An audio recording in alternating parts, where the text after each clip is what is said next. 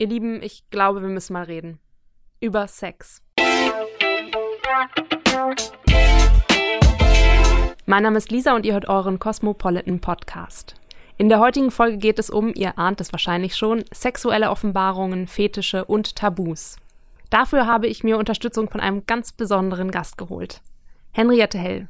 Sie ist Autorin von Achtung, ich komme in 80 Orgasmen um die Welt und Erst kommen, dann gehen. Die Sexbibel des 21. Jahrhunderts.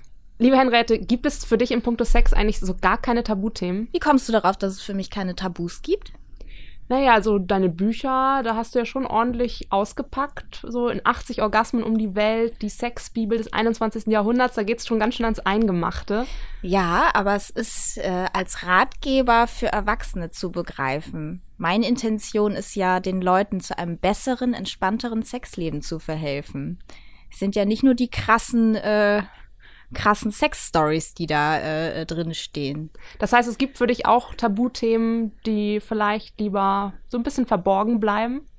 Ähm, Tabu, was ist ein Tabu? Also in puncto Sex ist für mich ein Tabu, Orgasmen vorzutäuschen beispielsweise. Das geht gar nicht. Also alles, was mit Druck und ähm, unguten Gefühlen im Schlafzimmer zu tun hat, das geht für mich gar nicht. Und das ist eigentlich auch meine Mission, den Frauen ähm, zu vermitteln, dass ähm, dass sie einfach gelassener und entspannter und auch selbstbestimmter mit ihrer Sexualität umgehen sollen. Wenn es um Kommunikation und Sex geht, gibt es da für dich Themen, die man lieber nicht ansprechen sollte, sprich Tabuthemen? Hm. Also alles, was den Partner vielleicht kränken könnte und dadurch dann dazu führen könnte, dass alles noch schlimmer wird, wenn es eh schon nicht so gut läuft. Aber grundsätzlich denke ich, dass äh, über Probleme und Wünsche zu sprechen eigentlich der Schlüssel zu einem erfüllten Sexleben ist. Das heißt, dir ist es schon wichtig, auch ungeschönt über Sex zu sprechen. Das heißt, da kein Blatt vor den Mund zu nehmen.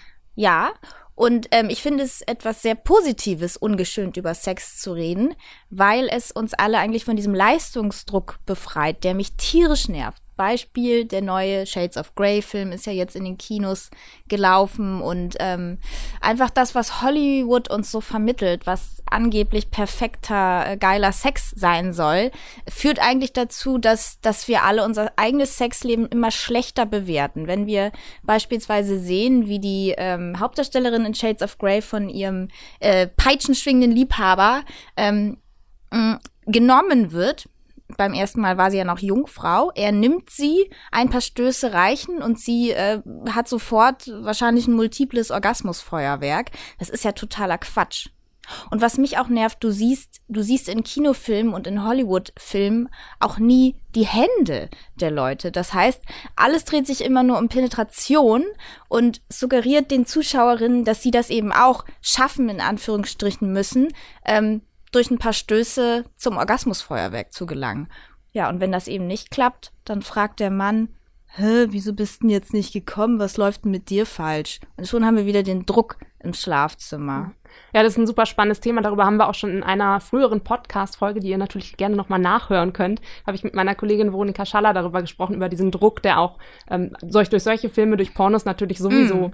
immer mehr aufgebaut wird. Und mm. ähm, da haben wir eben auch so für uns rausgefunden, okay, Durchschnittssex kann eigentlich auch ganz schön und ganz toll und aufregend sein. Und es muss gar nicht immer dieses krasse Hollywood-Kino multiples Orgasmus-Feuerwerk-Erlebnis sein. 76 Prozent aller Frauen sagen, dass Sex auch ohne Orgasmus schön ist für sie.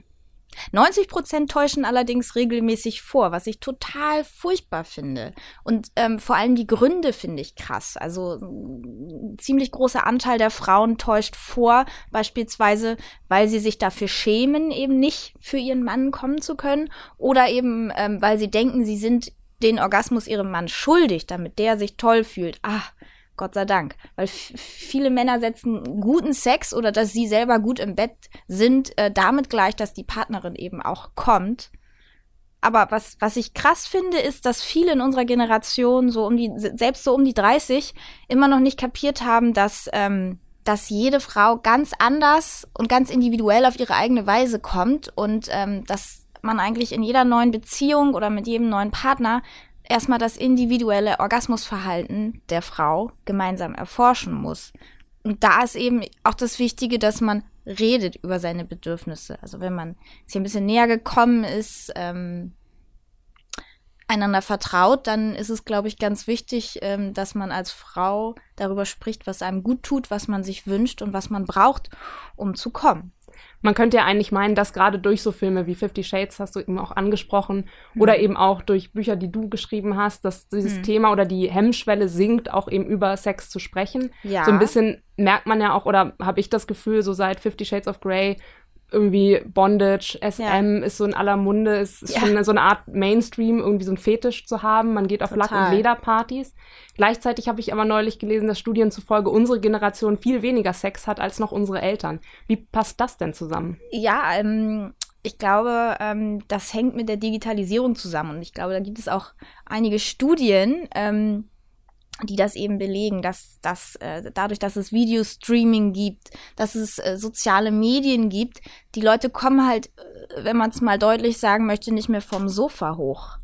Du kannst ja alles mit deinem Smartphone haben. Du kannst dir ein Porno reinziehen, du kannst mit Leuten in Kontakt treten, du kannst mit ihnen Cybersex machen, du kannst FaceTimen und dich da ausziehen und sonst was machen, wenn du Lust hast. Das scheint offenbar das große Problem zu sein das heißt, es ist eigentlich bequem, zu bequem geworden, Sex zu haben. Ja, die Leute sind faul geworden. die Leute sind ja teilweise zu faul, sich mit ihren Tinder-Dates dann auch zu verabreden. Denen reicht ja schon die Bestätigung. Aha, 20 Matches. Ich bin geil. Okay. Dann kann ich ja jetzt weiter Porno Fernsehen an gucken. und weiter. genau. ja, es ist wirklich so. Da gibt es Studien zu. Ja. Ja, das macht, macht absolut Sinn. Es ist traurig eigentlich, oder? Schade ja merkwürdig. Also was, was können wir denn, was kann man denn dagegen tun? Dass es wieder irgendwie das Sex, dass wieder man irgendwie aus seiner Komfortzone rausgeht und das Sex wieder was Aufregendes wird, was vielleicht nicht ganz so bequem ist, aber trotzdem. Naja, da kommen wir vielleicht wieder zum Thema. Ähm, vielleicht einfach mal sich seinen Fetischen stellen, von denen man bisher vielleicht nur geträumt hat.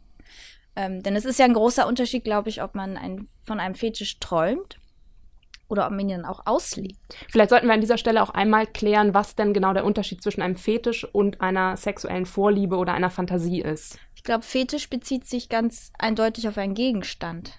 Also sexuelle ähm, Erregung wird durch ähm, das Betrachten oder das Anfassen eines Gegenstandes erlangt. Oder ja, so, so zum Beispiel eben so Lackstiefel, ne? Lackstiefel, Leder. Und das ist eben so dann so eine Ausschließlichkeit, dass eben genau dieses Objekt dann die Erregung auslöst. Genau, und es gibt ja die abgefahrensten Sachen. Also ich habe gelesen, es gibt Leute, die werden von Kiessteinen erregt, von Nebel, von Feuer. Äh, einige Leute lutschen gerne an Nasen.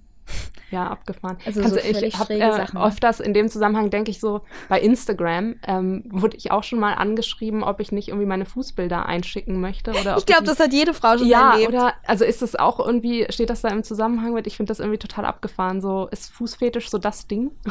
Offenbar ja. Ich meine, seit Jahrhunderten tragen Frauen High Heels. Warum eigentlich?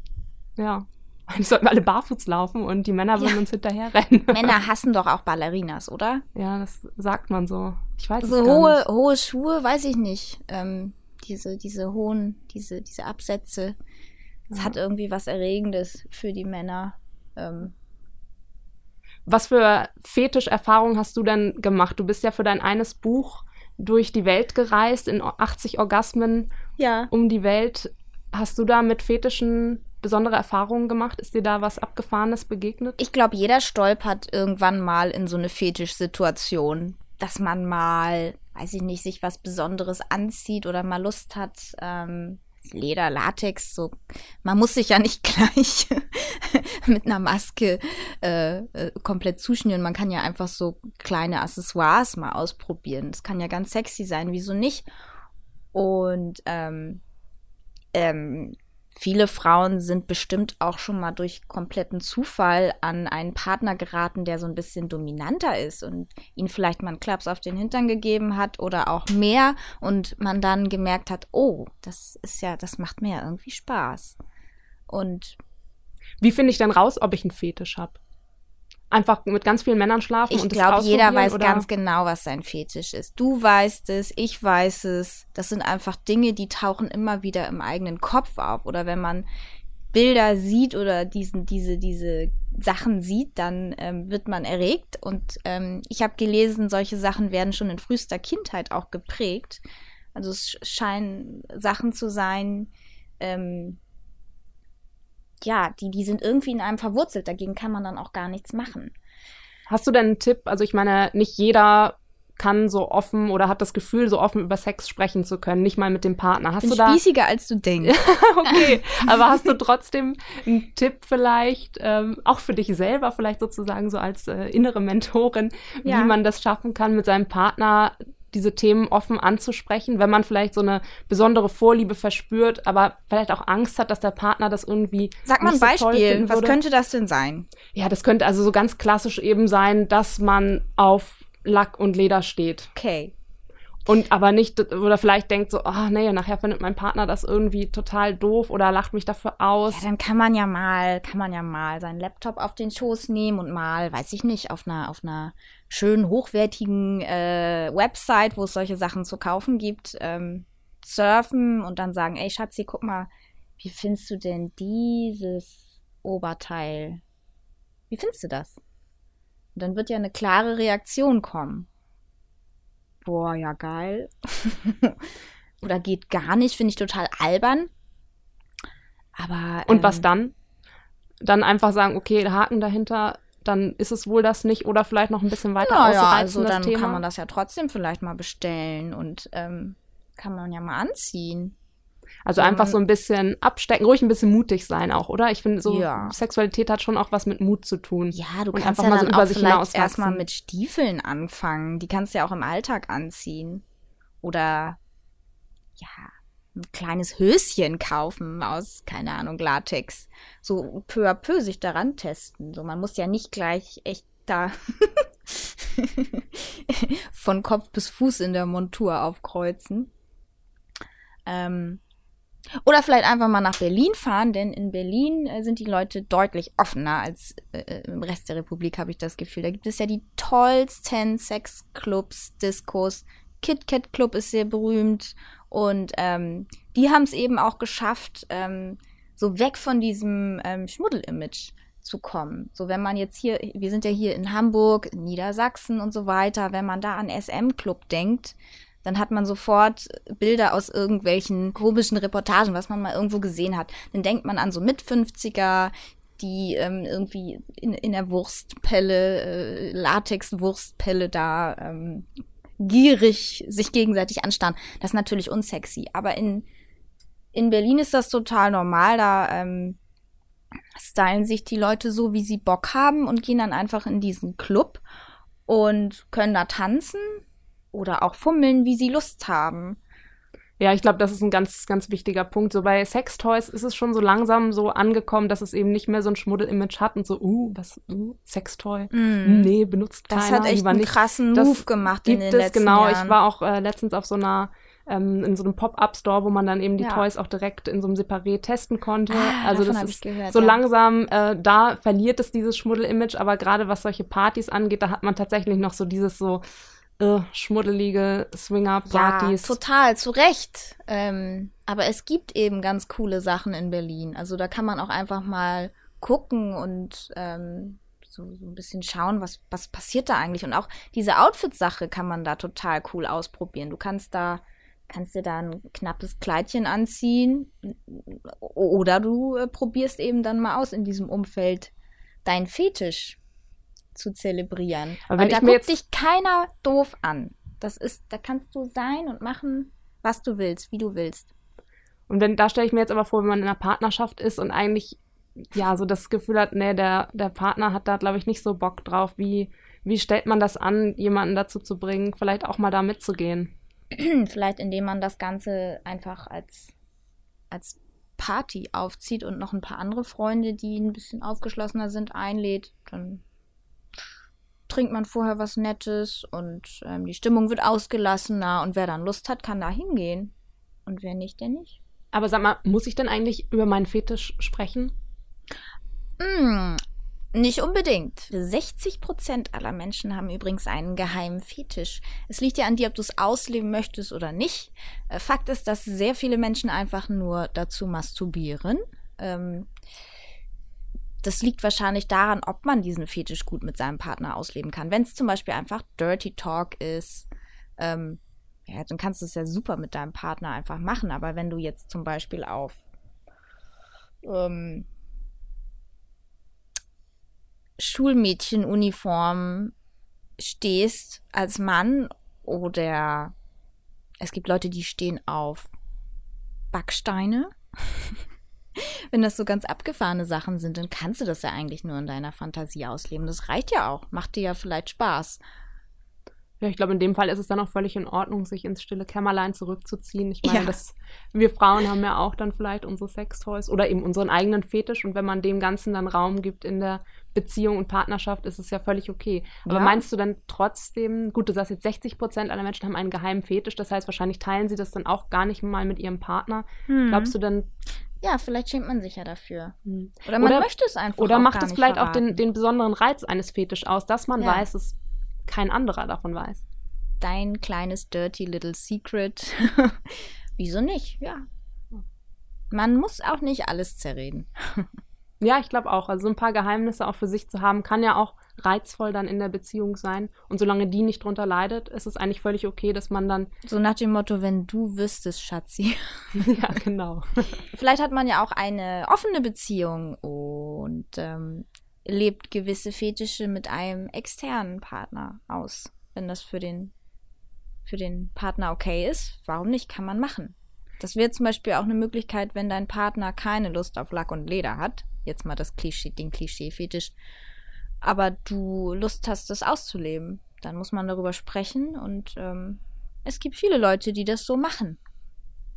Ja, ich kenne auch jemanden, der in einer offenen Beziehung lebt und das so für sich und für seine Partnerin ist das völlig okay und die haben für sich rausgefunden, ja, so funktioniert's und so können wir trotzdem glücklich zusammen sein. Ich glaube, da auf Beziehungsebene gibt es längst nicht mehr nur die Monogamie-Lösung, da gibt es ganz, ganz viele Optionen. Hm. Gerade deswegen ist es halt wichtig, auch offen darüber zu sprechen und solange eben beide Partner da glücklich sind mit dem Modell, ist es alles völlig in Ordnung und da können wir ja. uns absolut lösen von irgendwelchen Stigmen, die uns von der Gesellschaft irgendwie so vorgelebt Total. wurden die letzten Jahre. Davon muss man sich komplett frei machen, um erfülltes Sexleben zu haben, bin ich auch der festen Überzeugung.